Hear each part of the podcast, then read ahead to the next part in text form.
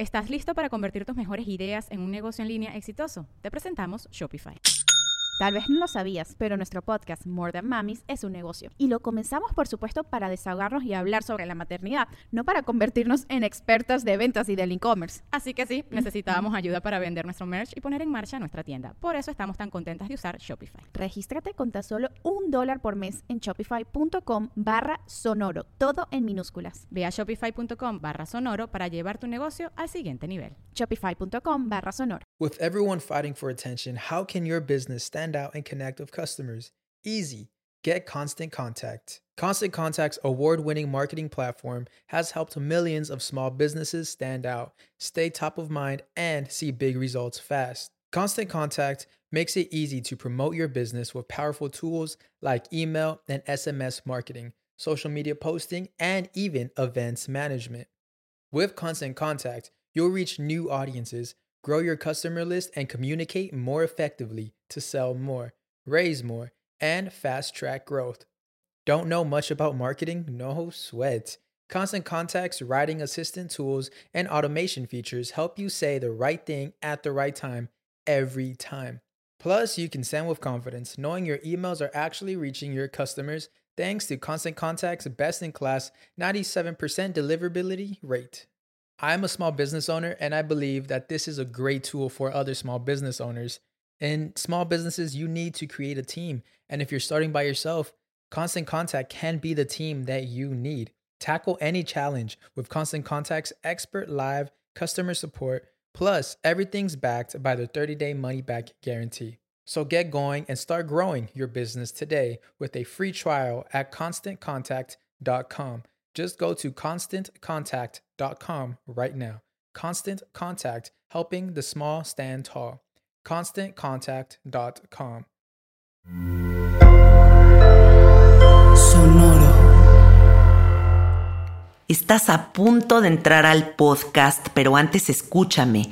Tepos Coyoacán sigue impartiendo maravillosos cursos de cuencos de los Himalayas en Amatlán de Quetzalcoatl, Coyoacán, Satélite, Lomas de Tecamachalco, Querétaro, León y por invitación especial en otras partes de la República Mexicana. Su tienda está situada en el corazón de Coyoacán, en la Ciudad de México, y es una tienda especializada en instrumentos místicos y mágicos. No olvides que también tienen un tutorial online que puedes acceder y tomarlo en cualquier parte del mundo donde te encuentres. Comunícate al teléfono 55 44 43 0106. Síguelos en Instagram tepos con z-cuencos-coyoacán. Ahora un mensaje de nuestro patrocinador BetterHelp. Nuestra mente es como un coche que trabaja a toda velocidad durante toda nuestra vida. Necesitamos cuidarlo y de alguna manera darle servicio. Podemos hacer esto con actividades creativas como aprender nuevos idiomas, tener buenos hábitos como comer bien, dormir bien e incluso ir a terapia. BetterHelp es un servicio que ofrece terapia en línea. Como ustedes saben, a mí me ha funcionado mucho estar cerca de las plantas medicinales, pero sin duda ha sido fundamental conocerme e integrar estos procesos a través de ayuda psicológica acompañada de un experto. Y me encanta que utilicemos la tecnología a nuestro favor. Con BetterHelp puedes tomar sesiones de terapia por video, teléfono o hasta chat en vivo. En cuanto te registres en la página, te asignarán un terapeuta en que estará alineado a la necesidad del motivo por el que estás buscando ayuda. Además, es una herramienta que ofrece precios accesibles a diferencia de las sesiones presenciales. Hoy los Carnalians reciben un 10% de descuento en su primer mes ingresando a betterhelp.com diagonal sabiduría. Repito, es betterhelp.com diagonal sabiduría. Aprovechen este 10% de descuento.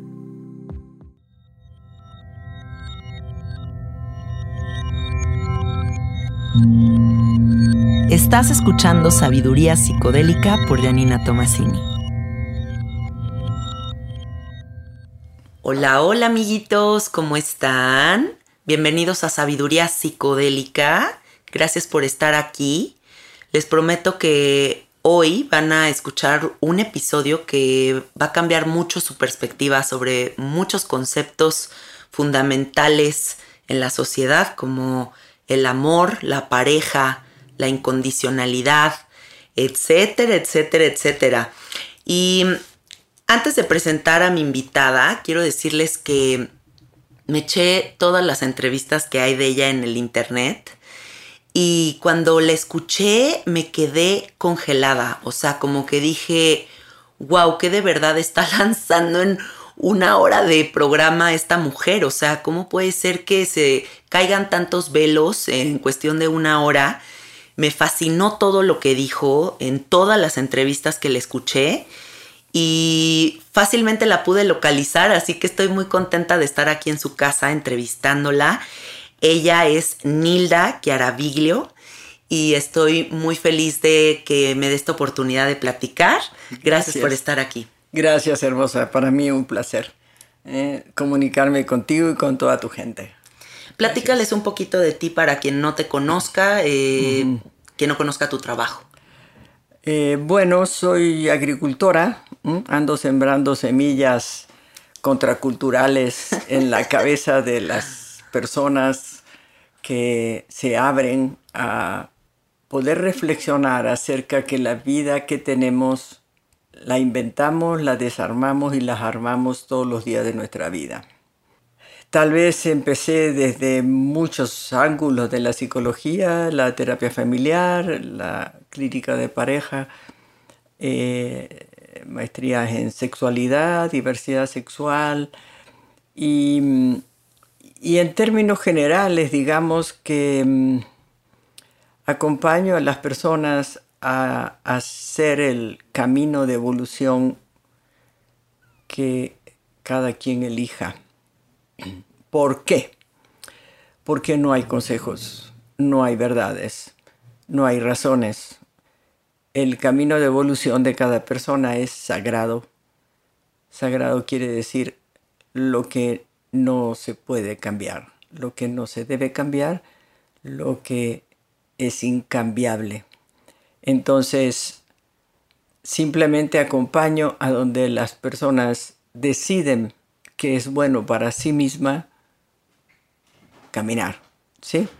esa es eh, mi manera de, acompañar. entre la persona que está frente a mí o toda mi comunidad y yo, los que saben son los otros. Nunca soy yo porque nadie sabe más de su propia vida que uno mismo. Cierto. Entonces yo lo que hago es aprender de cada persona que me hace el honor de conversar conmigo. Mm, qué hermoso. más o menos esa ese es mi manera de estar en la vida. Qué labor tan hermosa. Em, siento que cuando somos personas que nos sentamos a escuchar a los demás, nos volvemos de cierto modo antropólogas, ¿no? Antropólogas de las emociones humanas. Estamos muy en presencia de todo ese sentir eh, que nos aporta tanto, ¿no? O sea, que a lo mejor el, la persona que está enfrente piensa que, que tú le estás cambiando la vida, pero en realidad también ellos vienen y nos la cambian a nosotros a través de toda esa apertura. Así es. y de darnos cuenta de que todos a final de cuentas somos igual de vulnerables y todos somos igual de mensos, igual de iluminados. Todas las posibilidades habitan en todos nosotros. Y por eso me gustaría comenzar con un tema que, que me emociona mucho hablar contigo, que es la verdad. La verdad. Todos estamos navegando la vida buscando una verdad o em, peleando por nuestra verdad. ¿No? Cuántas cosas en nombre de la verdad no han sucedido. Y realmente, Nilda, ¿qué es la verdad? Le decimos verdad a la interpretación que hacemos de eso que pasa ahí afuera. ¿Sí? O sea, afuera pasan cosas. Y esas cosas que pasan se meten a nuestro cerebro a través de los cinco sentidos. ¿sí? Se procesan en nuestro software personal, que es todo nuestro sistema de creencias, nuestras experiencias, nuestras ideas, etc. Y de ahí sale una interpretación. O sea, eso que sucede allá afuera se filtra a través de nuestra historia de vida y sale una interpretación subjetiva. ¿Qué quiere decir subjetiva? Que pertenece al sujeto, a la persona. ¿sí? Porque aún los mellizos criados por los mismos padres en el mismo círculo, bla, bla, bla, interpretan la realidad de manera diferente. Entonces, tu verdad es distinta de la mía y es distinta de cada uno de los seres de este planeta. ¿Por qué? Porque nadie tiene tu historia de vida. Y como se procesa a través de ese filtro, entonces nunca puede ser igual la tuya que la mía. Y para que esto suene fácil, este, tienen que pensar en cuando van al cine, ¿sí? A ver la misma película con sus amigos o lo que sea. Y cuando salen resulta que vieron películas distintas. Sí, sí es cierto. ¿Ok? ¿Por qué? Porque eso que pasa allá afuera solo podemos interpretarlo a través de nuestro software personal, de nuestra historia de vida. Y como tenemos distintas historias de vida, la interpretación va a ser diferente. Sí, es cierto. Entonces, no existe la verdad, existe mi verdad, tu verdad, las verdades. ¿Ok? Y lo mismo pasa con la razón.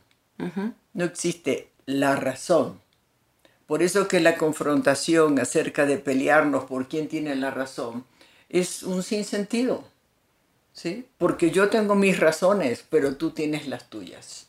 Si logramos escucharnos con curiosidad, o sea, sin juicio, como escuchan los niños, entonces nos vamos a dar cuenta que tus razones enriquecen mi manera de interpretar, mis razones enriquecen tu manera. Y entonces de nuestro diálogo abierto, yo me quedo con algunas de mis razones y la reflexión sobre todo lo que tú me contaste que eran tus razones y tal vez tú también. Entonces tú te enriqueces y yo me enriquezco. Sí, solamente sí logramos escucharnos con curiosidad. Porque si yo te empiezo a discutir que mis razones son las correctas para interpretar esa realidad, lo que sigue simplemente es conflicto violencia. ¿sí? Y la violencia se llama violencia porque destruye. ¿sí? Entonces, a través de la confrontación de mis razones y tus razones, simplemente nos destruimos. ¿sí? Y bueno, y hay otras formas de destruirnos, que es la competencia. Yo sé más, tengo más, digo más, hago más, pongo más, hago más que tú tonta. ¿Sí? Sí. ¿Ok? Eso nos separa, nos aleja, nos hace solo individuos. ¿Y el ser humano es individuo? Claro que es individuo, pero es un individuo social. Completamente. ¿Sí? Nos construimos hacia adentro y nos validamos a través de, la, de, de compartirnos con los demás, de todas las miradas de los demás. ¿Ok? Entonces, eh, este ser individuo social, claro, vamos a tener nuestra interpretación, nuestra verdad, nuestras razones, nuestros talentos, pero en el momento que me comparto, gano, ¿sí? me enriquezco, me nutro, me inspiro, y todo esto lleva a la expansión de la conciencia. Qué hermoso. Sí, me encanta lo que estás diciendo. Em, a final de cuentas, creo que la gran limitante entonces es como esa sed de alimentar el ego, ¿no? Esa necesidad tan absurda que tenemos los humanos de tengo que tener la razón, eh, yo doy más, em, véanme a mí. y se nos olvidan las diferencias. Si no piensas como yo, te mato. se acabó el problema. Sí. Mira, si a eso le sumamos la jerarquía, que son los cuatro grandes paradigmas de la cultura, vamos a ver ahí las guerras internacionales, interraciales, interreligiosas, intergénero, intertodo. ¿Sí?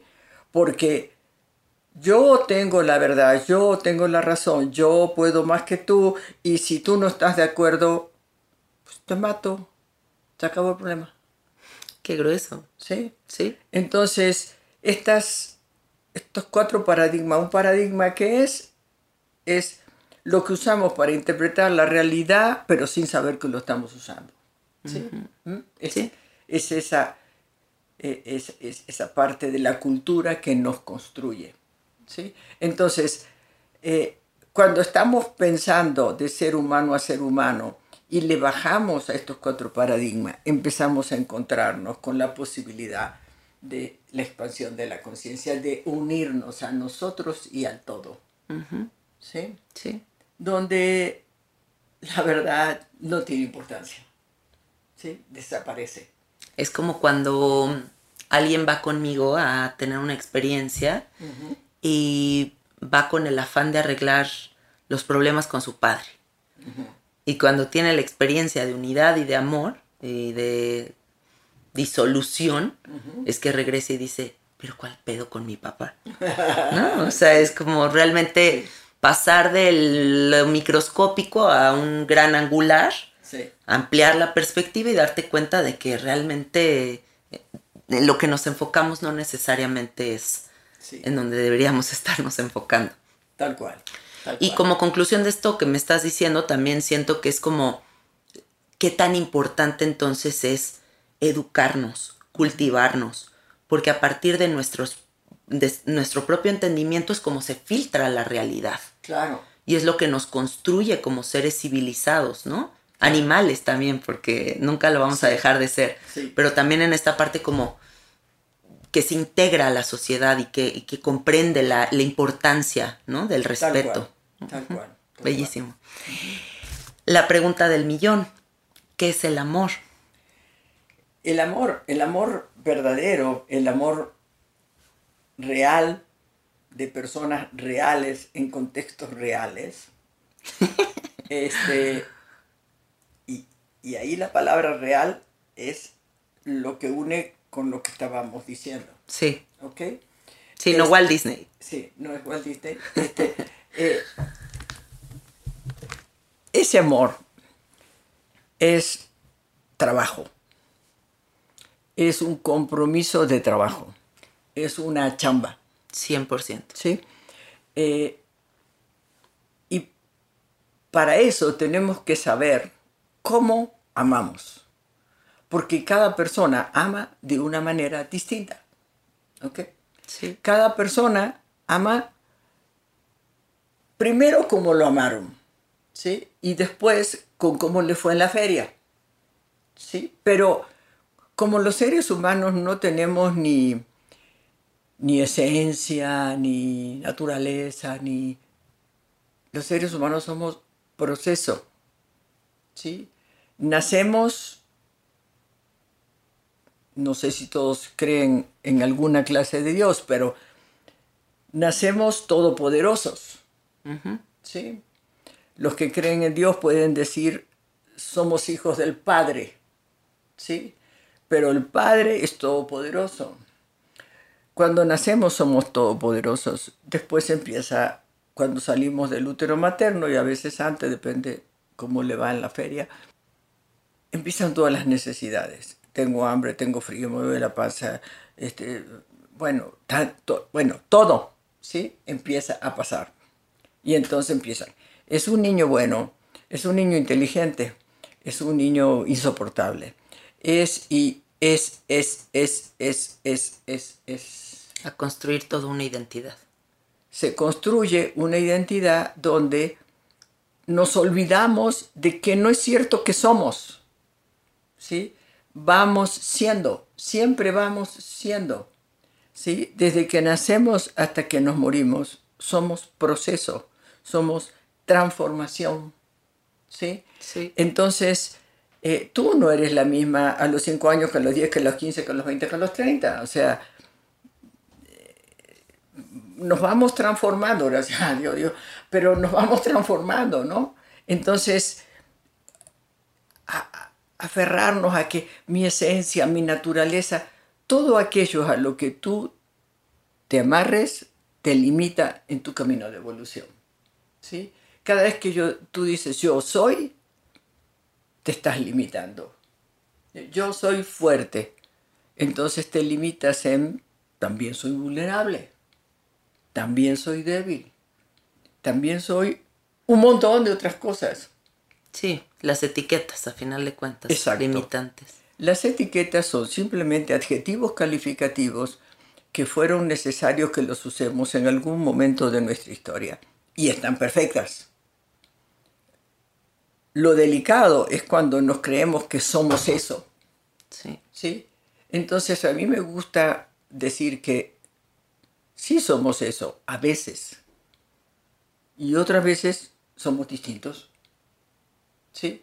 Entonces cuando uno empieza a decir, eh, Niela, eres este, la mujer más maravillosa del mundo, pues sí, a veces me sale bien. Este, eh, Nielda, eres una cabrona, pues sí, a veces soy cabrona. este, o sea, a, veces soy qué? Pues aquello que yo elijo como conducta para ir hacia donde quiero llegar. ¿Sí? Entonces, en la medida que nos salimos del soy, sino que logramos poner en nuestra conciencia voy siendo, entonces esta jaula de adjetivos calificativos del yo soy se va abriendo y nos vamos contactando con este poder infinito. ¿sí? Nos vamos uniendo al todo. Si te gusta, dignificando al Padre donde, ¿por qué no lo hacemos? ¿Por qué no hacemos esas cosas todos? Si, si es tan evidente para todos, porque no estoy diciendo nada raro. No, no, no. Si todo el mundo lo vive. ¿Sí? Ok, entonces, ¿qué, nos pasa? ¿Por qué preferimos estar en las jaulitas de los 20 yo soy? ¿Sí? O 50, da igual. Yo creo que eso nos da una sensación como de estructura, sostén. Eh, evitamos ver el vacío la impermanencia. ¿No? Y como que toda esta sensación de tengo mi casita muy perfecta y controlo a mi esposito y tengo nueve perritos y, o sea, como, y, diario tengo esta rutina. Eh, esta nos da como una sensación de que hay como unas estructuras que sostienen un edificio que podría colapsarse en cualquier momento. Así es. Supongo que es por eso. ¿Por qué? Bueno, sí, sí. En general nos da miedo tener tanto poder. Ah, claro, porque si tú eres Dios, entonces ya no hay víctimas también. Exacto. Entonces, nos da miedo tener tanto poder. ¿Por qué? Porque creemos que no existe un criterio para usar todas estas características en el momento adecuado. Pero sí está un criterio que acabo de mencionar. Elige qué conducta tener para ir a donde quieres llegar. Ese es el criterio. No, no es nada complicado. ¿Y, ¿Y el amor? El amor. ¿Quieres que hablemos del amor? Sí. El amor son estas conductas. Esto que decías que es trabajo. El amor es yo como amo. Cuando yo digo que amo, ¿qué hago? Por ejemplo, si duermo en la misma cama con mi compañera o compañero, y me despierto, abro el primer ojo y digo, ¿yo elijo a este bicharraco para compartir mi vida el día de hoy? y si yo elijo al bicharraco todos los días, ese puede ser un gran, gran regalo de amor hacia mí misma primero y hacia la relación con el otro también. ¿Sí? Porque no es que como está ahí durmiendo, pues ni moto, no hay. Ya me tocó. Ya me tocó, ¿no? sí. Bueno, yo lo elijo. Y esto te lleva a cultivar la responsabilidad sobre las consecuencias de tu conducta. ¿sí? Si tú amas y amas todos los días, ¿sí? entonces construyes una relación de pareja. La relación de pareja es eso, es cómo yo construyo todos los días mi manera de amar compartiendo mi vida con el otro. ¿Sí? Sí, qué hermoso. Eh, y cuando uno ama así, se hace responsable de lo que pone en el vínculo. ¿Ok? Y dejo de esperar de que el otro sea el bueno para mí. Que el otro satisfaga mis necesidades. Que el otro este, me haga feliz o infeliz. Este, que lo, no, no, el otro no, el otro no me hace nada. Yo pongo lo que tengo que poner, me hago cargo de mis consecuencias, de la consecuencia de mi conducta y la modifico todas las veces que sea necesario. ¿Sí me explico? Sí, claro que sí. ¿Sí?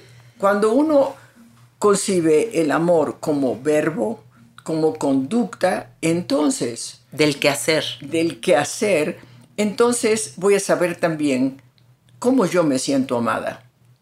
¿Sí? Entonces, cómo amo es mi oferta. ¿Sí?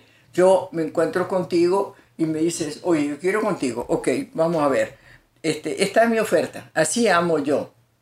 Y resulta que yo me siento amada si pasa de esto. ¿Cuál es, cuál es tu oferta? ¿Cuál es tu demanda? Y vamos a tener que medir la, la compatibilidad. Si, Completamente. Si a ti te gusta ser amada a mi manera y si yo amo de una manera que a ti te venga bien. Sí, sí, sí, ¿sí me explico? Sí. Entonces, eh, es, es, más eh, oferta y demanda. Entonces, eh, te evitas muchos problemas si tú sabes cómo amas. Pero además tienes una gran ventaja, porque todos los días tu trabajo, tu compromiso de amar es pegar un tabique de amor todos los días, uno sobre el otro. Cuando uno deja de amar, deja de pegar tabiques todos los días, pues la relación de pareja desaparece. Sí. sí. ¿Ok? ¿Cómo vas a pegar un tabique con el otro? A mí me encanta decir que si nosotros practicamos, nos entrenamos, nos educamos en la seducción permanente, entonces podemos pegar un tabique con el otro y eso se va a consolidar. A ver, háblanos de eso, ¿qué es la seducción permanente? Es yo me muestro como soy, sin máscaras, sin mentiras, sin manipulación, sin chantaje, sin te voy a conquistar conquistar, lenguaje de la guerra. Sí. ¿sí? Eh, te conquisto para que seas mía. mía. para hacer contigo lo que me dé mi gana. Sí, qué grueso. ¿Ok? No, eso no es seducción. Esto se llama de otras maneras. La seducción es, yo me muestro con todas mis verdades y te invito a bailar conmigo. ¿Sí? Es, es este baile de todos los días de yo te elijo, ¿Te interesa? Tú me eliges, a mí me interesa. Entonces hacemos esta, este baile de mis intereses y tus intereses, de mi manera de amar y tu manera de amar. Y a mí me nutre tu manera y a, tú a, ti te nutre la mía. Entonces en, esta, e, en este hacer explícito, ¿sí? que te amo por decisión, por elección, porque es bueno para mí, no para ti, para mí. Qué conciencia. ¿Sí? Y entonces tú eliges si es bueno para ti eso que yo hago. Y me dices, muchas gracias, este, mira, encantada de conocerte, pero hasta aquí llegamos, porque eso que tú haces a mí ya me dejó de gustar. Muy bien. Sí. O si tú también me eliges, ah, entonces tú me eliges, yo te elijo, yo te doy, tú me das. Y entonces, ¿qué puedo dar? ¿Estás listo para convertir tus mejores ideas en un negocio en línea exitoso? Te presentamos Shopify. Tal vez no lo sabías, pero nuestro podcast More Than Mamis es un negocio y lo empezamos por supuesto para desahogarnos y hablar sobre la maternidad, no para convertirnos en expertas de ventas y del e-commerce. Así que sí, necesitábamos ayuda para vender nuestro merch y poner en marcha nuestra tienda. ¿Y cómo suena con Shopify? Llegó otra venta. Shopify es la plataforma de comercio que está revolucionando millones de negocios en todo el mundo. Ya seas un emprendedor desde tu casa o desde donde sea, Shopify es la única herramienta que necesitas para iniciar, administrar y hacer crecer tu negocio sin dificultades. Con Shopify puedo gestionar pedidos, envíos y pagos desde cualquier lugar, brindándote toda la información y estadísticas de tus ventas al detalle. Regístrate para un periodo de prueba con tan solo un dólar al mes en shopify.com barra sonoro, todo en minúsculas. Ve a shopify.com barra sonoro para llevar tu negocio al siguiente nivel. Shopify.com barra sonoro. Solo puedo dar lo que yo tengo. Y por eso tengo que cultivar el amor a mí misma para tener amor para dar. ¿Qué es amor a mí misma? Es hacerme responsable de satisfacer mis propias necesidades. ¿Sí? Hacerme responsable de sanar todas mis heridas, hacerme responsable de, ir transformando todas mis sombras en luces poco a poco. ¿Sí? Por eso la importancia del trabajo personal. Exacto. Porque si no, ¿qué pasa con los espejos? Si no... El juego de los espejos. Si yo, si yo tengo vacío, entonces si yo no me lleno de mí, si yo no cultivo mi autonomía, mi independencia absoluta, mi libertad. De eso vamos a hablar después. Este, entonces, ¿qué tengo para dar? Vacío. Vacío, exacto. Si yo doy Lo vacío, que hay dentro. a ti no te llena. Entonces me dices, no me alcanza. Entonces me empiezas a pedir que cambie para que lo que yo te dé sí te alcance. Pero si tú me pides que yo cambie, entonces tú no me amas a mí. Tú me vas a amar a mí cuando yo cambie. Qué grueso. Pero no a esta. Que es actualmente. ¿Sí? Sí. Entonces yo me siento insuficiente. Entonces cada vez te doy menos. Pues ¿para qué te doy? Ni alcanza. Sí, de todos modos ni te voy a hacer feliz. Pues, ni alcanza, ¿no? Entonces, pues, ¿para qué? ¿Sí? Sí, qué grueso. Ok, En cambio, cuando uno realmente tiene esta convicción de saber cómo amo y hacerlo todos los días, como persona real, en contextos reales, para, para personas reales, no para admirar al otro, no, no, no, no necesito admirar al otro, necesito verlo como una persona real, con sus luces y sus sombras Tal cual. Sí, y amar tanto sus luces como su sombra, porque gracias a la sombra es que va a evolucionar. A la luz no le puede prender una luz, porque ya es luz, ¿verdad? Qué bonito. En cambio, a, la sombra, a nuestras sombras, los humanos, todos los humanos tenemos sombras, porque si no seríamos fantasmas, ¿verdad? O sea, todos tenemos sombras. Entonces, cuando yo puedo así amar a este pedacito de mi sombra, y llevarlo a la luz, a ese sí le puedo prender una luz y ponerlo en la conciencia, entonces hablamos de la conciencia expandida. ¿Sí? Cuando tenemos expansión en la conciencia, vamos llegando cada vez más a estos estados de armonía interna, de incongruencia interna, de, de eh, contactar con este poder infinito de armar y desarmar y volver a armar mi vida tanto como sea útil para mí. Y te lo ofrezco. ¿Crees que si hay esa meta? O sea, si hay como, como esta meta que deberíamos de buscar todos como de la paz interior. No, no. No, como meta, sino como un vaivén. No, todo lo que sea metas te limita. Muy bien. ¿Sí? El orgasmo es el asesino del placer. Nunca mm. el orgasmo tendría que estar como objetivo de un encuentro erótico. Nunca el coito tendría que estar como objetivo de un encuentro erótico. Sino como una exploración más a ver hacia dónde nos lleva. Claro. Cuanto menos, eh, em, menos objetivos culturales, porque la verdad que ni siquiera son nuestros, vienen de afuera, este, tenemos más posibilidad de expansión, más libres somos. Entonces, si tenemos un encuentro erótico maravilloso, eso es todo. encontrarnos con el placer. Hay regeneración celular, aumento de, del sistema inmune, eh, serotoninas, dopaminas, endorfinas, eh, oxitocinas. Nos llenamos de todos aquellos neurotransmisores y hormonas que combaten el estrés, el cortisol, este, todos estos otros neurotransmisores que nos destruyen. ¿Sí? Entonces, amar no es un enchilame otra, es salud sexual, emocional, sexual, corporal y espiritual. Congruencia, trabajo. Exacto. Semejante paquetón, ¿no? Y cuando uno se ocupa de eso, llega la armonía, llega la congruencia, llega...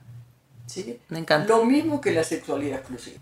Cuando la sexualidad exclusiva es una condición de la pareja, se jode el pinche pastel.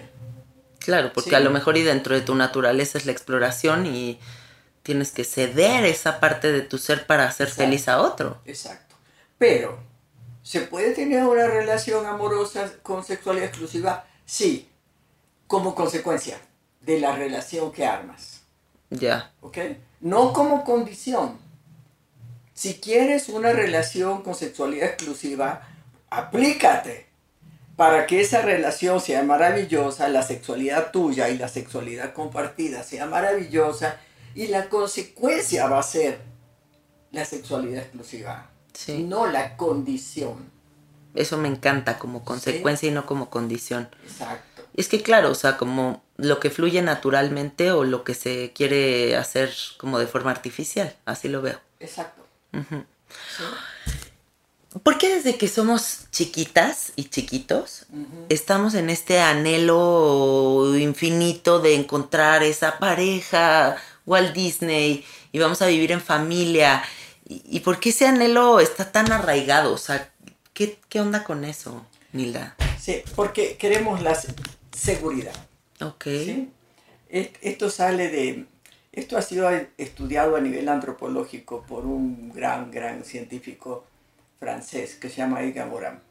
Y él demuestra cómo la, el anhelo de la pareja eh, en realidad es eh, el anhelo de sentirnos seguros en la vejez. Ah, órale. ¿Sí? Este, igual que el tener hijos. Muchas veces el tener hijos es eh, sentirnos seguros de que va a haber alguien que mire por mí cuando yo sea viejo. Y a lo mejor el hijo te da la patada, ¿no? Sí, el hijo voló y ojalá, pobre criatura. Antes de nacer ya viene encargando con la seguridad de los padres. Qué cabrón. ¿Cuál es el problema de eso? El problema de eso es que la seguridad no existe. Porque la seguridad, bueno, y, y si no, que nos diga toda tu gente. Seguro de vida, seguro de muerte, seguro de auto, seguro de casa, seguro de de todo. Sí, sí es cierto. te sientes inseguro. Sí. ¿Sí? ¿Por qué? Porque lo malo es la inseguridad. Entonces lo bueno es la seguridad. Pero resulta que la inseguridad tampoco existe. Lo que existe es la incertidumbre.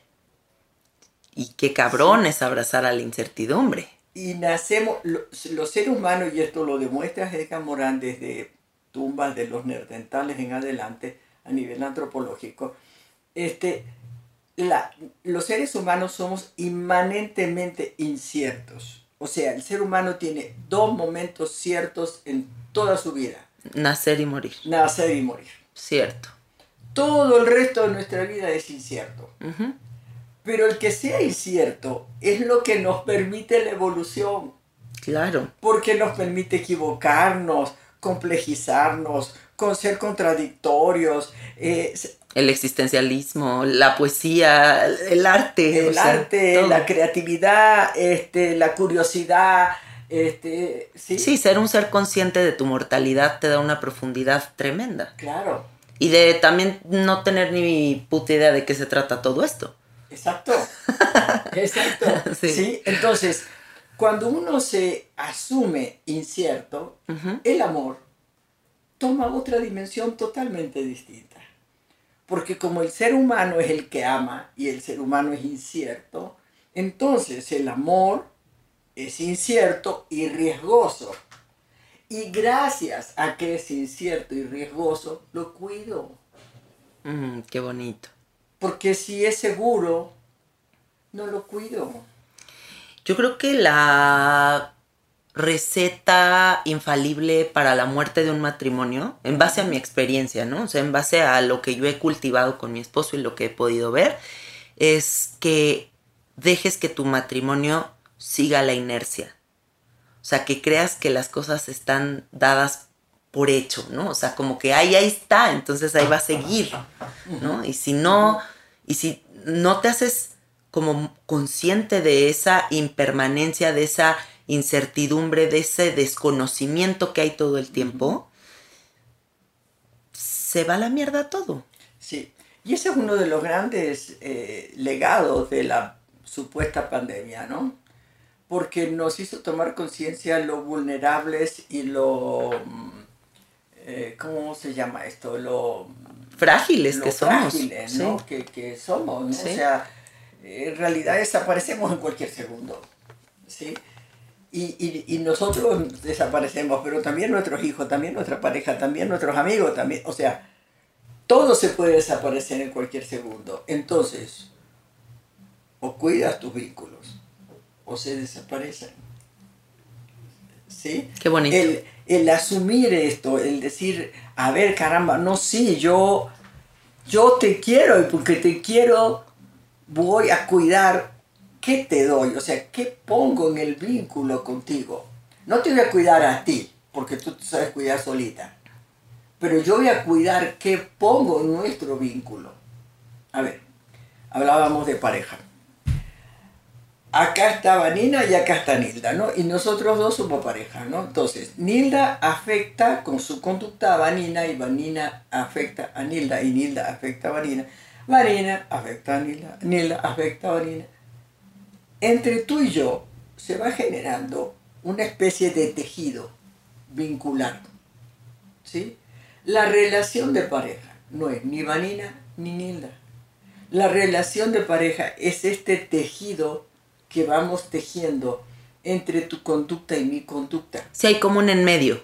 No es nada más eh, ni la individualidad de uno ni la individualidad del otro. Hay como un. Sí, como un imen aquí en medio. o sea, como es- un- es el una tela que se entreteje. Sí, el, vínculo, ¿no? Sí. Eh, sí, es el tejido propiamente, ¿sí? Eso, eso que está en el medio, que lo tejemos entre ambas, eso es la relación de pareja. En este tejido yo tengo el 50%. Y soy responsable al 100% de mi 50%. Y tú eres responsable al 100% de tu 50%. Puta, ¿ok? pero es que aquí el gran pedo es la codependencia, ¿no? Sí, señora. Sí. estructurado desde la, desde la cultura. ¿Cómo? Esto que decíamos de por qué siempre estamos buscando el amor. Pues, Sí. Codependencia también. Sí, Bueno, la pareja ideal. claro. Los hijitos, la camionetita, el perrito labrador. Todo aquello que nos hace sentir como fantasía de que estamos encontrando la seguridad. No, no existe eso. ¿sí? No morimos ahorita. ¿sí? No existe eso. No existe la seguridad, no importa cuántos seguros hagas. No existe eso. ¿sí? Eso es pensamiento mágico. ¿sí? ¿Qué es pensamiento mágico? Es pensar que va a suceder algo cuando ya sé que no va a suceder. ¿sí? Híjole, pero qué cañón que cuántas personas viven en la fantasía. Sí. Y la fantasía de dónde sale de los cuentos de la Bella Durmiente. un día me, me dice una, un- una chica de mi comunidad en uno de estos Zoom que hago de preguntas y respuestas. Ajá. Me dice, Nilda, recomiéndanos un- el mejor libro este, de amor romántico. Uy, Y le dije, sí, sí, La Bella Durmiente. ¿Sí? Fíjate, ¿por qué recomendaste ese? a ver, la vieja está durmiendo. Sí, No, está o sea, tumbada. está ahí Y un monstruo llega a agarrársela. Buena para nada. ¿no? Sí. Buena para nada. O sea, digo, duerme, no sé. Ah, no, es el, la bella durmiente, no la bella y la bestia, ¿verdad? Yo ya me confundí. No, no, no. no. ok, No, ok. La bella durmiente. Ahí está la vieja dormidita, tendida, buena para nada. No, ya está. Y llega el príncipe azul. Mira, llega el príncipe azul y le da un besito y la despierta. O sea, el príncipe azul es el que despierta a esta boba dormida. Sí. ¿Sí? Ok. La sube detrás de su corcel, o sea, detrás suyo, ¿sí? Y la lleva a dónde? A su castillo. ¿Sí? Y la va a hacer feliz para siempre. Porque ¿Por está en un castillo, ¿o qué? Porque le va a dar techo y comida. Sí. ¿Sí? Ok. Después el príncipe se va a la guerra. ¿No? Pero la princesa se queda encerrada en el castillo. ¿Sí? Que además ese castillo va a estar cuidado por dragones. Para que no se vaya la pinche vieja. ¿Sí? ¿Ok? Sí. Porque dicen que es para que la cuide, no ni madre, es para que no Para se que no se salga. ¿Sí? Y lo espere hasta que regrese de la guerra. Exacto. ¿Sí? Sí, no, es que qué torcido todo. O, o sea, eh, eh, ¿qué concepto de mujer? No, es que, ¿sabes qué? Ahorita que estás diciendo todo esto, pienso en el gran temor que tenemos todos los humanos de explorar nuestra absoluta libertad. Sí. Pero eso es algo muy cabrón, o sea, es algo que nos aterra. Nos aterra sentirnos dueños, se- señores de nuestra vida, no sostenidos por absolutamente nada. Son pocos, ¿no? Las personas que se atreven a vivir una vida Pero así. mira, si tú miras la libertad desde un punto de vista así muy pragmático, como verás, soy bastante pragmática. Dime qué es la libertad. Este, el ser humano tiene una libertad. Una- ¿Cuál? Una sola. Todas las demás son hijitas de esta. A ver, Elegir lo que piensas. claro, Tu vida va a ser lo que tú pienses. sí. Así. Porque tu vida va a, o sea, lo que tú piensas condiciona lo que tú sientes, lo que tú sientes condiciona lo que tú haces, lo que tú haces, la acumulación de todas tus decisiones de conductas es tu vida. Cierto. ¿sí? Entonces, todo parte de qué tenemos aquí adentro. O sea, la libertad parte del pensamiento. Exacto. Mejor dicho, no parte de ese. La libertad es la posibilidad que tenemos de elegir lo que pensamos. Mm, ¿Sí? me gusta. Pero para poder elegir, tienes que tener alternativas. Ah, claro. Porque si no, ¿qué eliges? No, si ni siquiera sabes que existen las alternativas, pues vaya. Cuando tú estás convencida que así es la vida, ¿y qué haces? Pues eh, lo que hace todo el mundo, pues así es la vida. ¿Y entonces qué va a pasar con tu libertad? Desaparece. Desaparece. ¿sí? Porque tú no piensas por tu cabeza, tú piensas por la cabeza de todos, ¿sí? Entonces, así es la vida, efectivamente, así es la vida. ¿Hasta cuándo? Hasta cuando tú decides que- tú eliges cómo quieres, cómo, cómo decides que sea tu vida. Así es la vida hasta que, hasta que tú dices, momentito, yo decido la mía. ¿No? Qué padre Entonces- momento. entonces, si tú piensas en este concepto de libertad, la verdad es bastante simple.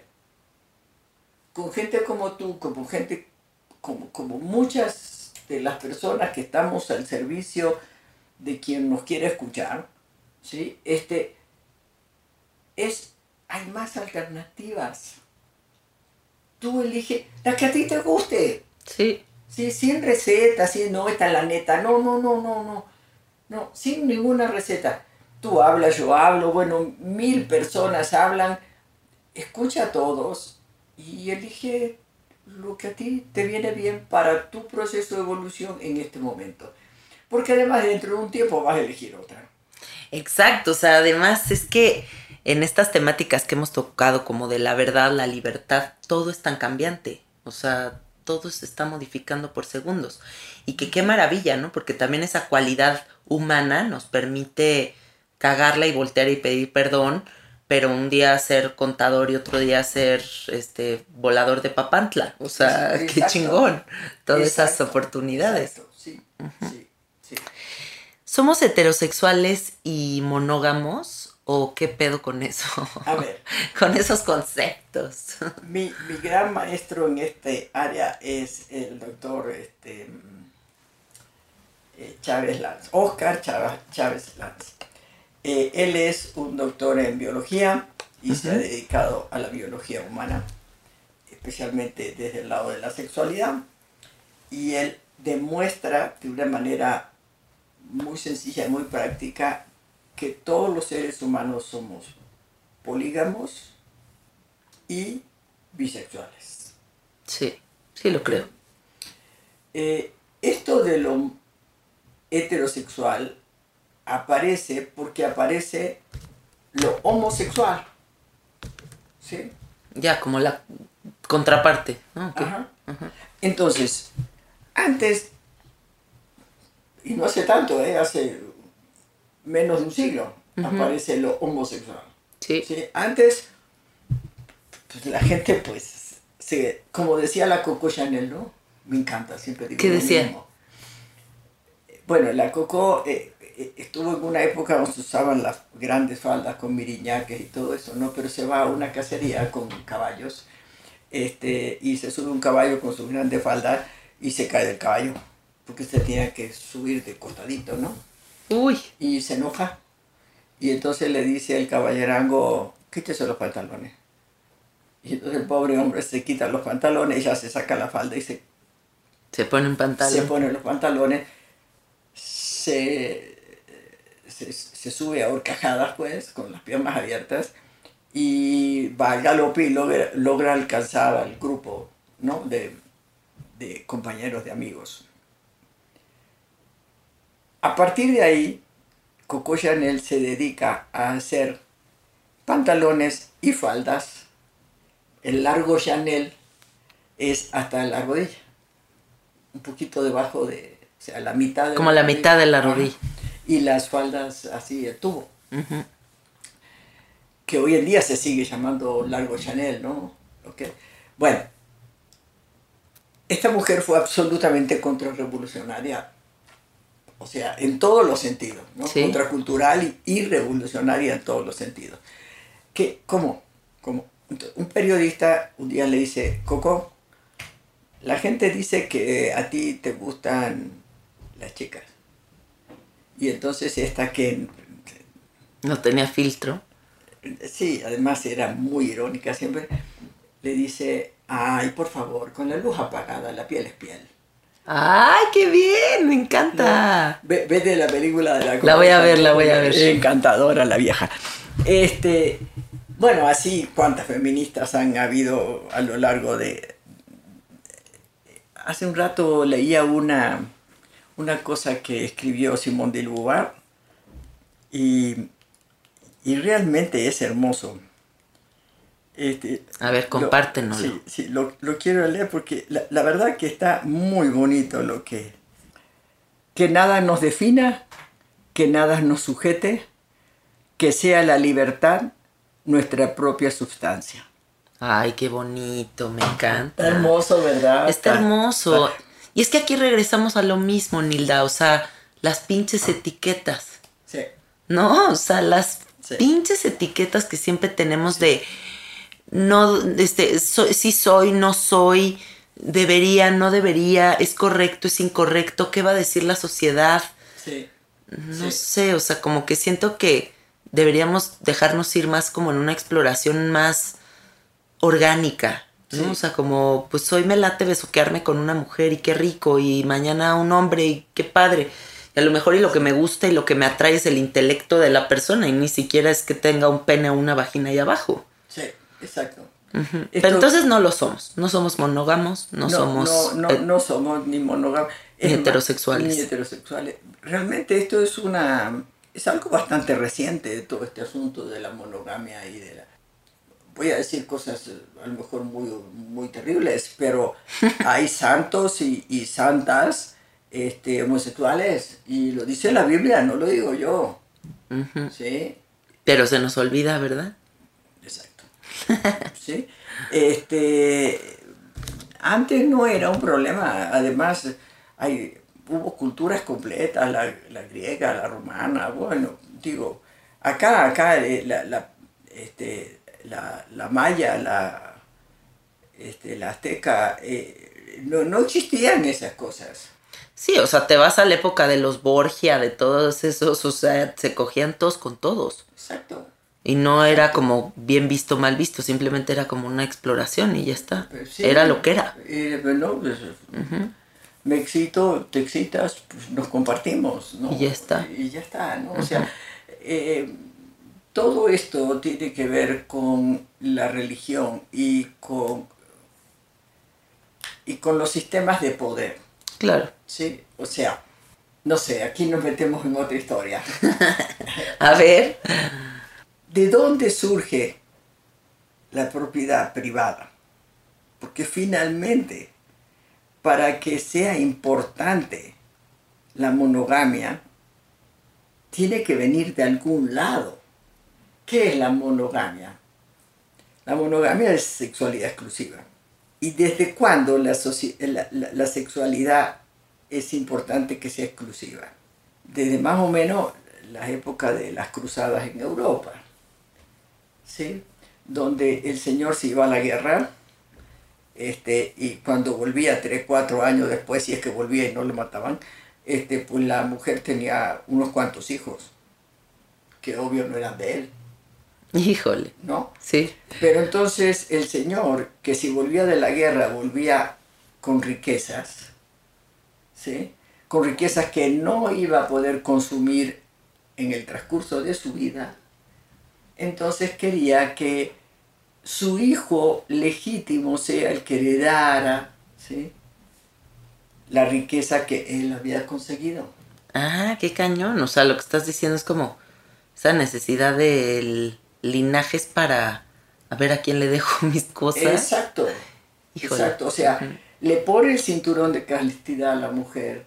No porque le interesaba por el amor y porque no quería que la mujer coja con otro. no-. O sea, porque se tenía que garantizar que su herencia era para sus hijos legítimos. ¿Sí? No había. El análisis de ADN no existía. Eh, este- Todavía no había esas tecnologías no, tan no, sofisticadas. no. Entonces a la mujer le ponen el, el cinturón de castidad. La mujer no debía coger con nadie más que con el hombre que iba a garantizar eh, la comida y entre comillas la seguridad de sus hijos, ¿sí? De tal manera que el hombre esté seguro, ¿sí? De que su herencia iba a pasar a sus hijos. Pero esto tiene otro antecedente, más viejo. ¿Qué? Digamos que antes de 9000 años antes de Cristo, Ajá. antes de eso, la- eran comunidades eh, nómades que vivían sin, o sea, que Migraban todo sí, migraban hacia donde las tierras tenían alimentos. Vamos a dejarlo ahí nomás porque si no se pone.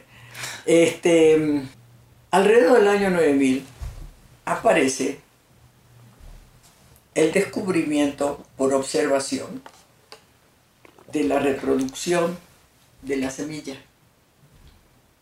Y con eso aparece la agricultura. Y con eso, como los señores salían a la caza de animales, entonces alguien tenía que cuidar El sembradío. sus plantitas.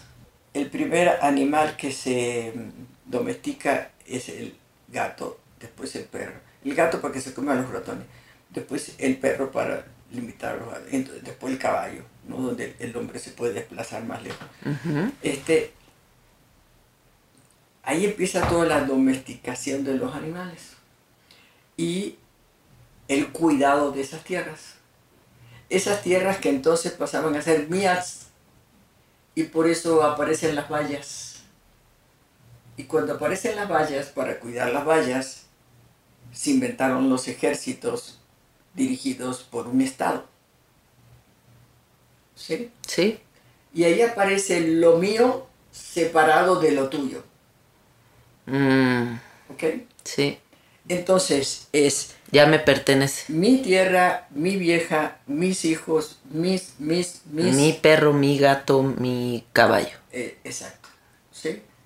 Entonces, si es mío y lo tengo que poner en vallas, es porque estoy viviendo en una especie de mundo hostil que alguien me va a querer quitar lo mío. Ah, claro, la amenaza. ¿Sí? ¿Ok? Entonces, empiezo a tener que cuidar la herencia, la propiedad, no solamente de la tierra y de la cosecha y de la riqueza, sino de la mujer, porque la mujer es la que le da el linaje al hombre a través de los hijos. Entonces, todo eso se estructura de tal manera que hay que defender que lo que considero escaso, porque el aire, las nubes, la lluvia, el sol, la luna, nadie se pelea por eso, Híjole, qué cañón lo que estás diciendo. ¿no? Sí. Porque eso es abundante. No hay necesidad de pelearnos por lo que es abundante. Cierto. ¿sí? Entonces en la mente de los, de los individuos aparece la, la idea de la escasez. ¿sí? Cuando en realidad miles de millones de años no tuvieron problema con la escasez. Como todas las creencias hacen la realidad, entonces. Así es, mi querida. Uh, qué cañón. Me, me encanta lo que acabas de contar, ¿eh? De verdad, o sea, es como para que todos reflexionen y se den cuenta de dónde vienen las estructuras. Es que también eso es lo importante de estudiar y de cuestionar las cosas, porque, o sea, desde de dónde viene la gordofobia, el racismo, el clasismo, la, pro- la prohibición de las drogas, el matrimonio, o sea, si realmente la gente estudiara de dónde viene todo esto, es que te quedas helado, porque realmente todo es parte de un sistema obsoleto que no se ha actualizado. Sí, señor. Hay un librito, para lo que les guste esta parte de la conversación, hay un librito que se llama En el principio solo era sexo. Ah, órale, qué buen título. Sí. Lo voy a buscar. Tiene como 500 referencias bibliográficas, investigaciones, o sea, es un trabajo serio. Ujú. Y los que no le den la gana de leer un tabique muy ancho, este, yo hice, son, son dos videos donde en YouTube que pongo sexualidad, agricultura y sensualidad, parte 1 y parte 2, Ah, qué padre, me encanta. ¿ok? Los voy a ver. Y hablo de esto, que hoy en día la tecnología y la ciencia nos da todos los elementos para dejar de pensar que la vida es escasa, Qué bonito. ¿sí? Uy, es que si nos quitáramos eso de encima, imagínate qué maravilla. volvemos a la comunidad, volvemos al compartir, volvemos a, bueno, no volvemos, No sentirme amenazado. Otra, ¿no? O- o- otra etapa de la historia de la humanidad. De compañerismo. Y es muy lindo es- esto de la agricultura sintrópica. Si ustedes ven lo de la agricultura sintrópica y además ven un, un documental de Netflix sobre los hongos Ah, ya sé cuál. Sí, sí, sí, está Sí, buenísimo. ok. Eh, que te explica ahí, eh, ¿no? C- cómo- El micelio y cómo se todo interconecta. eso, ¿no? Ujú. Yo veía eso y me, me imaginaba la sinapsis neuronal, pero en la Tierra. Qué hermoso, sí. No, sí. O como la conciencia colectiva que también se entreteje de todas las conciencias y por eso es tan importante como nuestra responsabilidad dentro de esa red, ¿no? Sí. Sí, sí. ¿Qué es una sexualidad sana? Porque tenemos como muchos conceptos medio torcidos sobre eso, ¿no? Sí. O sea, a lo mejor y como en este ambiente tan sexualizado en el que vivimos, Sí. si no cojo siete días a la semana tengo problemas mentales o mi matrimonio no funciona. sí. ¿Qué onda con toda esta hipersexualización de todo? ¿Qué es Eso una que estás sexualidad diciendo sana? es hermoso. Mira, antes no se hablaba de sexo. No se hacía sexo. No, no se, nadie se contaba nada de sexo. El sexo estaba prohibido. Estaba prohibido el sexo oral, el sexo anal, el sexo cuando menstruas, el sexo, eh, eh, o sea, el único sexo válido era el reproductivo, Claro. ¿no? Ok, bueno. Este, ahora, no hay lugar que tú habla- hables de, eh, de las redes, de, de- del radio, de las revistas, de, o Los comerciales, todo es sexo. todo es sexo. Sí. Antes la gente estaba frustrada, ¿sí? E insatisfecha porque no había sexo, porque el sexo estaba prohibido. Ahora que hay sexo hasta para donar, De que le jalas al baño y sexo. Ah, sexo, la gente sigue igual de insatisfecha. ¡Qué cabrón! ¿Por qué? Porque ahora tenemos que Tener. tener sexo, Ut, es que qué polarizado. ¿no? Sí. Sí, entonces es la misma mierda con distinto olor. Sí. ¿Sí? Sí, sí, sí. Porque allá generaban personas insatisfechas, aquí también. ¿Por ¿Qué onda? qué hace la gente insatisfecha? Chinga. ¿Cómo te consuelas si estás insatisfecha? Chingando a los demás. Sí, pero a ver, imaginemos que no están los demás. Tú estás insatisfecha y ¿cómo te consuelas? ¿Qué haces? ¿Te masturbas? No, Estoy dando todas las respuestas equivocadas. compras algo. Ah, ya. ok, claro. ¿no? Compras bienes, compras personas, compras sexo, compras lo que sea, compras. ¿no? Sí. Y te da la sensación que si compras, se te va la insatisfacción. Ujú. Por un rato. Después es peor. ¿No? El barril sin fondo. Y más compras y más compras y Exacto.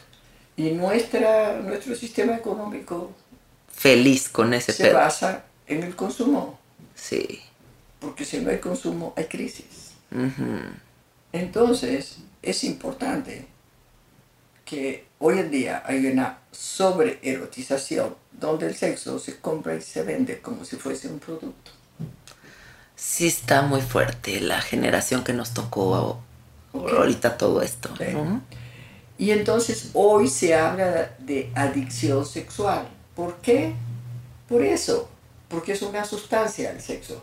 Sí. O porque te crean una necesidad que, o sea, te la crean. Sí, Ujú. sí. Entonces, este, Sexualidad sana entonces es ¿qué? bueno, te la voy a definir. A ver. Sexualidad es ejercer el derecho al placer de vivir. Wow, ni siquiera tiene que ver con coger. Ni siquiera tiene que ver con coger. Ujú. ¿sí? Es el descubrimiento de tu... Del, es el desarrollo a- del placer en tus cinco sentidos. ¿sí? Me da placer lo que veo, lo que escucho, lo que toco, lo que... O sea, me da placer los, mis cinco sentidos, desarrollo el placer en mis cinco sentidos y me voy conectando con el placer de vivir hacia adentro. Y luego me voy conectando con mi sensualidad, o sea, la, la sensitividad en cada pedacito de nuestro cuerpo. Luego el siguiente nivel de energía, que es la sensualidad, ¿sí? En cada pedacito de todo nuestro cuerpo. Y luego viene otro nivel de energía, que es la energía erótica. Pero tenemos tres niveles de energía totalmente diferentes, tres niveles de sensibilidades totalmente diferentes que no conocemos. ¿sí? Porque como sexualidad es serruchar en un agujero, ¿sí? Entonces, eh, la verdadera sensualidad, el verdadero erotismo desaparece para qué? Para generar personas insatisfechas. Eso que dijiste hace un ratito, es que ahora hay que tener sexo. La mejor manera de matar el erotismo es el sexo por tarea. Claro. Sí, que hueva que tenga que deber ser, ¿no? ¿No? O sea, sí. Lo que tendría que ser placer y además gratis, este, Y que fluya naturalmente. ¿no? Lo conviertes en un producto que hay que tener. Sí, porque estamos completamente influidos por todo lo que estamos viendo todo el tiempo. Exacto. Entonces, ¿cómo, cómo me cómo desarrollo una sexualidad sana hacia adentro? Es imprescindible que para cuando uno está en una relación de pareja sea independiente a nivel económico, a nivel emocional, a nivel sexual y a nivel social, ¿sí? entre otros. Para poder entregarme plenamente a la experiencia de construir una relación de pareja en el tiempo y con el tiempo, tengo que sostener mi autonomía. Estoy de acuerdo. Porque tengo que ser yo para poder compartirme. Sí.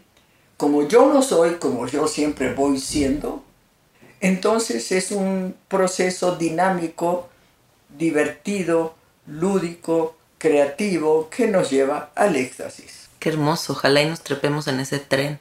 Sí, qué fácil. y exacto, lo más cañón de todo es como, el otro día hablaba con mi esposo, eh, como en estos, sobre estos diálogos que hay actualmente de, estamos regresando a, ¿no? Es como, qué pendejada, o sea, ¿cómo que estamos regresando a? A ningún lado. ¿Cómo que se nos está olvidando lo más natural de todo? O sea, como, no uses plástico, no envolturas de esto, no necesitas coger a huevo, no, o sea, como que, ¿por qué tenemos que regresar a? O sea, ¿en qué momento se nos olvidó que la, natural, la naturaleza de las cosas es fluida, es abundante, es tranquila, eh, es que, o sea, es, armónico, es armónico, punto. Oye, ¿y este término horroroso, espantoso del amor incondicional, qué onda? este, e, es otra fantasía. Walt Disney. Ah, sí, hay, mucha gente que le gusta hablar del amor incondicional entre adultos, ¿sí? Pero... O hasta con los hijos, ¿no? También es muy ocupado como para decir, el único amor incondicional que puedes sentir es por un hijo. Mira, yo pienso que por un hijo a veces hay gente que siente amor incondicional en el sentido que vas a querer a tu hijo haga lo que haga. Ok. Pero eso no quiere decir que sea natural. ¿sí? Porque si te vas a la clínica del niño maltratado aquí en la Ciudad de México, te das cuenta que eso no es natural. ¿sí? Porque hay padres que, que con amor incondicional, ¿no? O sea, el nivel de maltrato y de, y de horror y crueldad sobre los hijos son espantosos, ¿no? Entonces, ni siquiera es natural. O sea, tiene que haber conciencia para que puedas amar incondicionalmente a un hijo. En el ¿qué, ¿qué, quiere decir incondicional?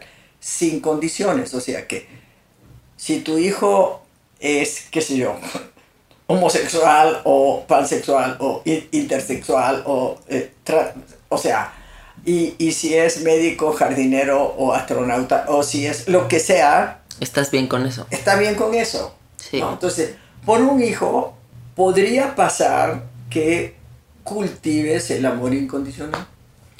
Pero, en la pareja. Entre adultos no es cierto. ¿No? Por muchos años que hayamos estado juntos. Me pegas una paliza, me mandas al hospital. Pues es la última vez que me ves. Sí. ¿Sí? O sea, eh, estoy contigo, estoy contigo, estoy contigo, me cansé del maltrato, pues no estoy contigo. Sí, de acuerdo. Este, te empiezas a emborrachar todos los días y a mí me caga. Bye. Bye. Sí. no es cierto que haya incondicionalidad, no es cierto. Y si la hay es a lo mejor desde un lugar muy mártir religioso, ¿no? O sea, a lo mejor y puede venir de ahí, de este como concepto de que el matrimonio tiene que durar para siempre o de que tienes que aguantar, ¿no? Como estos a lo mejor vínculos medio torcidos. Eh, sí, eh, eso viene también de, la cultura, ¿no? Eh, donde se magnifica el, amor platónico, ¿no? Muero por ti. Qué loco, sí. ¿Ok? Sí. Entonces, ese amor platónico es aguanto lo inaguantable, tolero lo intolerable, permito lo impermitible, este, ¿no? Y a eso le llaman amor incondicional, pero en realidad no se llama amor incondicional. Lo que se llama es entrar en un lugar de absoluto confort en el sufrimiento. ¿Sí? Pero qué duro. ¿Quién es la reina o los reyes de esta cultura? Las víctimas. ¿Por qué? No necesitan hacer nada. Dame que no tengo, dame que no puedo, dame que me, dame, dame, dame, dame, dame, dame. Con decir dame, dame, dame, dame, hacen su vida. Siempre van a encontrar un santón o santona, un salvador, un este, fuerte, que se convierten en los esclavos de las víctimas. Qué grueso, sí. Sí, sí, sí. Entonces, este asunto de sufrir es porque me valorizo. Las mujeres en esta cultura se valorizan en dos cosas. Para que tú seas una verdadera mujer, tienes que tener dos condiciones de vida. Una, tener hijos. La otra, sufrir. Si tú no tienes estas dos cosas, algo te pasa. Estás mal. Estás enferma. Nadie te va a querer. Qué cañón. ¿sí? ¿Ok? Tú te vas a, a parar en la puerta de un kinder, donde las mamás se reúnen para esperar a los niños. Sufren por el marido, por la suegra, por el dinero, por los hijos, por el auto, por el chofer, por la muchacha, por, por todo. Sí, me imaginé todos los discursos. Todo. Pero hay una que no dice nada, ¿no? Entonces las otras... eh, ¿Y en qué andará esa que está tan contentilla? ¡Ay, qué horror! Sí, sí, sí, sí, sí. ¿Sí? Sí, qué horror. ¿Ok? Y es cultura. Sí. Y sentido de pertenencia. Sí. Sí. Híjole, qué. Como conclusión de toda esta entrevista, qué animales somos, qué. qué- Pobrecitos los animales. ¿no? No, y, y- y- y- y justo para cerrar, me encantaría preguntarte entonces, ¿qué tan importante es nuestro compromiso con la evolución? Porque hay toda esta parte muy retrógrada, hay muchas partes que de verdad tienen que cambiar, y ese compromiso con la evolución, ¿qué hace? Mira, fácil. Encárgate de la tuya. Eso. Y sea un ejemplo. Y ya. Ujú. Eso de andar salvando al mundo, pues también es una fantasía. Eh, con tu ejemplo es más que suficiente para que eso se expanda a tu círculo inmediato y ese círculo al círculo el otro y al otro y al otro y al otro. Hoy en día estamos como, como cultura deshecha, digamos, un patriarcado totalmente en agonía.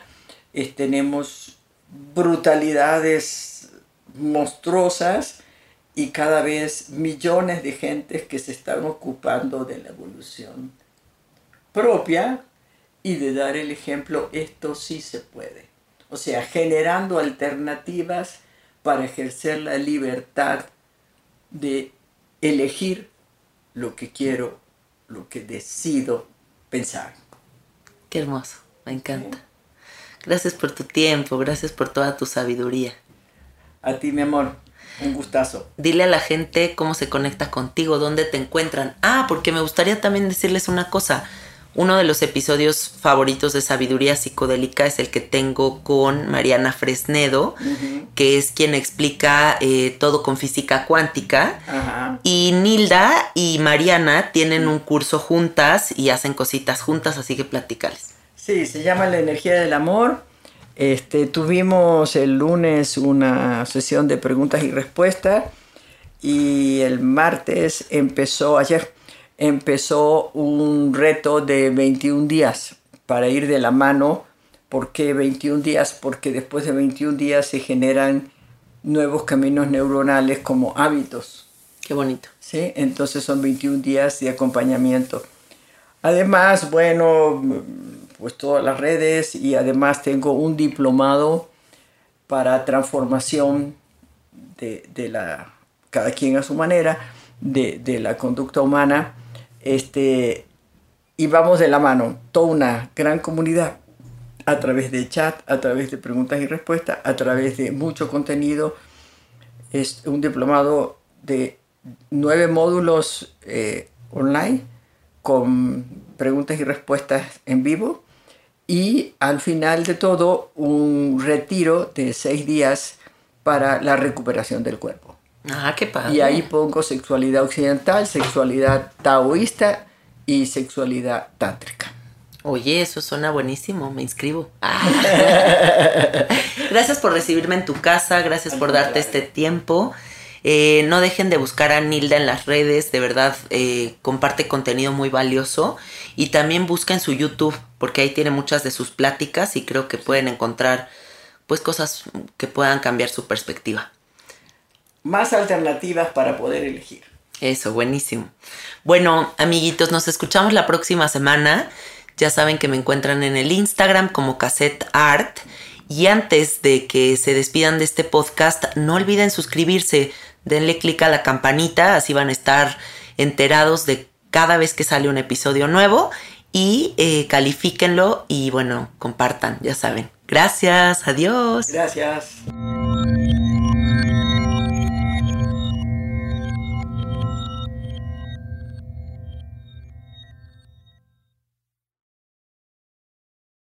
¿Estás listo para convertir tus mejores ideas en un negocio en línea exitoso? Te presentamos Shopify. Tal vez no lo sabías, pero nuestro podcast More Than Mamis es un negocio y lo empezamos por supuesto para desahogarnos y hablar sobre la maternidad, no para convertirnos en expertas de ventas y del e-commerce. Así que sí, necesitábamos ayuda para vender nuestro merch y poner en marcha nuestra tienda. ¿Y cómo suena con Shopify? Llegó otra venta. Shopify es la plataforma de comercio que está revolucionando millones de negocios en todo el mundo. Ya seas un emprendedor desde tu casa o desde donde sea, Shopify es la única herramienta que necesitas para iniciar, administrar y hacer crecer tu negocio sin dificultades. Con Shopify puedo gestionar pedidos, envíos y pagos desde cualquier lugar, brindándote toda la información y estadísticas de tus ventas al detalle. Regístrate para un periodo de prueba con tan solo un dólar al mes en shopify.com barra sonoro, todo en minúsculas. Ve a shopify.com barra sonoro para llevar tu negocio al siguiente nivel. Shopify.com barra sonoro. When your skin feels nourished and glows, you radiate confidence. Osea makes giving your skin a glow up easy with their clean, clinically proven Mega Moisture Duo. This seaweed powered duo features two of Osea's best sellers, Undaria Algae Body Oil and Undaria Collagen Body Lotion. Glow from the inside out. Get 10% off your first order with code GLOW at OseaMalibu.com. That's O S E A Malibu.com code GLOW.